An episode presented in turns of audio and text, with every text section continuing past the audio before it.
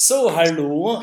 Ähm, wieder ein, auf ein neues bei ähm, unserem Podcast von crypto-monitor.com. Mein Name ist Sascha Behm, ich bin der Chefredakteur von Crypto-Monitor und zu Gast ist heute Sören Merz, ähm, seines Zeichens wiederum der Geschäftsführer von Blockvertise. Wenn bei euch die, der Name noch nicht sofort klingelt, dann wahrscheinlich zu Recht, weil es ganz neu ist.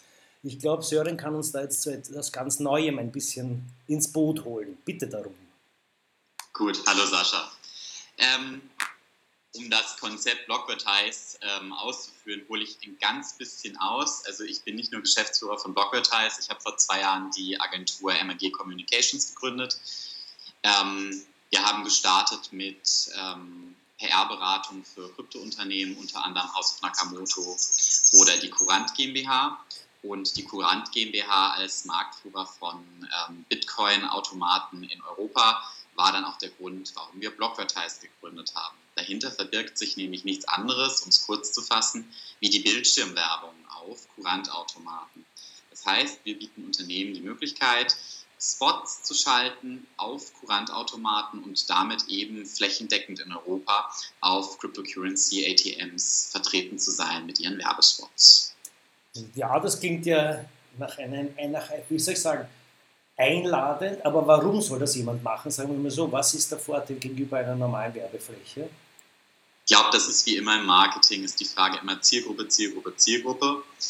In dem Fall haben wir eine sehr technologienaffine äh, Zielgruppe, wir haben eine junge Zielgruppe und wir hatten uns gedacht, gerade Kryptounternehmen haben das Problem auch, also ich meine, in der Vergangenheit hatten wir ganz starke Probleme im Marketing mit den Facebook-Bands und allem was gegen Bitcoin und Cryptocurrency gerichtet war. Und inzwischen ist die Werbesituation etwas besser geworden, aber wir merken immer noch durch unsere Erfahrung in der PR, dass man für sich eigene Werbemärkte erschließen muss. Und so kamen wir auf die Idee, dass es für Coins, für ähm, ähm, STOs, für alles Mögliche nutzbringend sein könnte, direkt auf den Automaten Werbung zu schalten die dann von Leuten rezipiert wird, die auch gerade einen Kaufprozess im Automaten durchführen wollen. Mhm. Nachdem das eine sehr spitze Zielgruppe ist, seid ihr. Normalerweise ist in der Werbung, je spitzer, desto teurer. Kann man das vergleichen?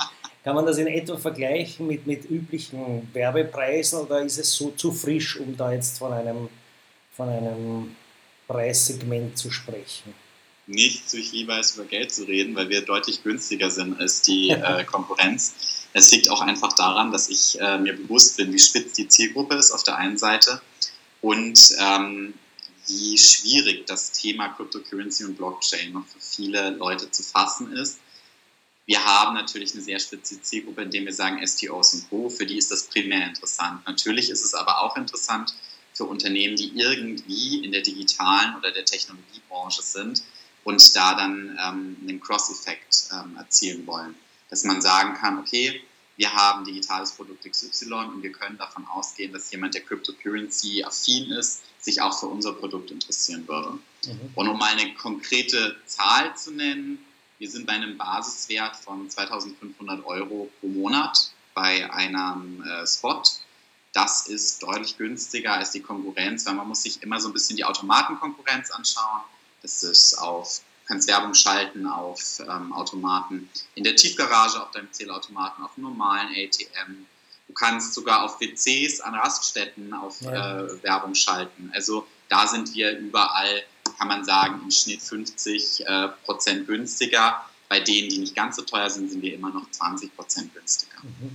Und ihr habt jetzt, du hast ja auch schon angesprochen, es gibt sicher auch Unternehmen, die vielleicht im Technologieumfeld sind, die dann etwas hinein möchten in die etwas spitzere Zielgruppe. Wie ist das eure Erfahrung mit, äh, sage ich einmal, breiteren Firmen? Wie ist da die Affinität oder ist das noch immer ein, ein sehr, eine, eine Blackbox, das ganze Blockchain-Business? Oder merkt ihr, dass es da eine Öffnung gibt? Das kann ich jetzt nicht aus der Blockvertise-Brille beantworten. Das muss ich aus unserer Erfahrung mit der Agentur beantworten. Wir merken, dass das Interesse steigt. Das Interesse ist äh, stark gestiegen, weil ähm, presseberichterstattungsmäßig hat es einen Aufwind durch die ähm, Corona-Krise bekommen. Da wurde mehr über Blockchain geredet und über die Adaption von digitalen Zahlungsmitteln. Also wir können auch sagen, dass mittelständische Unternehmen und Co. sich mehr in die Richtung orientieren und tatsächlich, obwohl wir ja eine PR-Agentur sind, also die Pressebelange und Medienplatzierung von Unternehmen im Blockchain-Sektor machen, werden wir auch immer wieder von fremden Unternehmen angefragt, ob wir ähm, Netzwerk schaffen können, ob wir jemanden vorstellen können, etc. Also ich würde definitiv sagen, es zieht an. Ähm, man muss da aber immer ein bisschen aufpassen. Wir haben meiner Meinung nach ähm, in der ganzen Blockchain-Entwicklung seit Jahren eine Wellenbewegung, die sich, um es mal ganz platt zu sagen, leider oft am Bitcoin-Kurs orientiert. Und darüber hinaus wird so ein bisschen die Anwendbarkeit äh, außenrum vergessen. Und wenn wir jetzt schauen, wir gucken in die Logistikbranche etc., da haben wir auch schon Kunden vertreten, da tut sich wahnsinnig viel. Also ich bin der festen Überzeugung, dass man sich gerade geöffnet wird und dass es auch ganz, ganz wichtig ist für Unternehmen, sich zu öffnen. Nicht nur für Technologiegiganten, sondern eben auch für den ganz normalen Betrieb, der seine 150 Mitarbeiter plus hat und irgendeine, muss man immer sagen, nutzbringende Option sieht, Blockchain oder Cryptocurrency als Zahlungsdienstleistung bei sich zu integrieren. Mhm. Jetzt, weil wir schon gesprochen haben von der Zukunftsmusik, wohin geht es, könnte die Reise mit Blockportals gehen? Könnte das ein bisschen noch, also könnte der, der Screen am ATM der, der Ausgangspunkt sein, dass ihr die Werbung auch noch weiter spielt, dass ihr sie noch in, in vielleicht in, dass ihr euch vernetzt mit Kryptobörsen, mit was auch immer. Gibt es da irgendwelche noch größeren Fantasien oder schaut ihr mal, wie es weitergeht? Also, es ist natürlich noch sehr, sehr jung ich freue mich über jeden Kunden, den wir jetzt momentan erstmal bekommen und jeder, der auch das Potenzial dahinter erkennt, dass wir was Einzigartiges bieten, was Großkonkurrenten im Außenwerbungsmarkt nicht bieten können.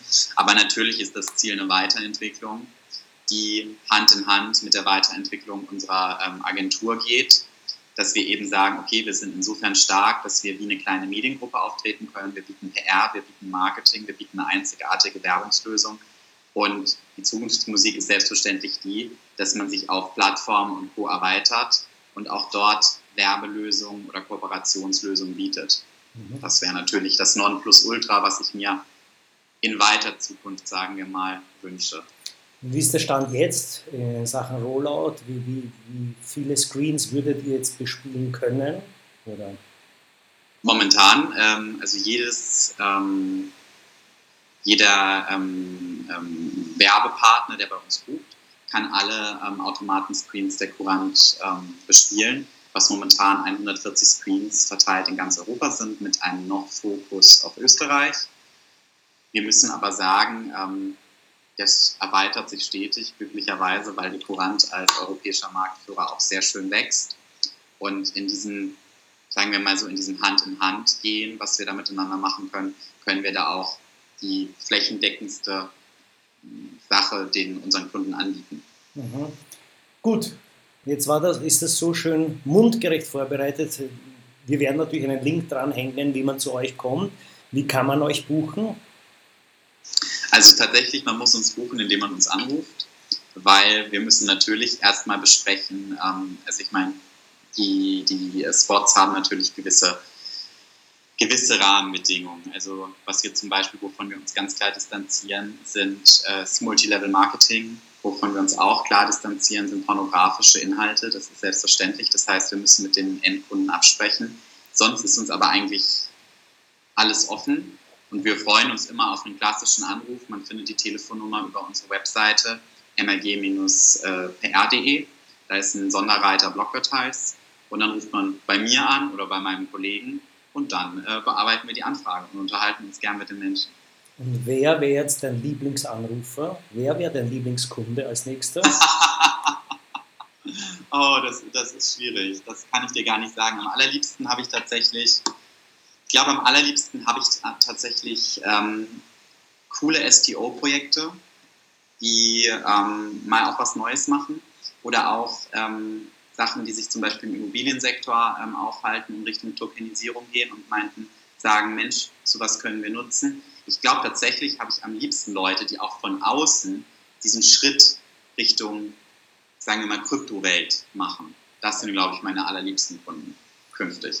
Wunderbar, dann sage ich Dankeschön und ich toi toi toi. Vielen Dank.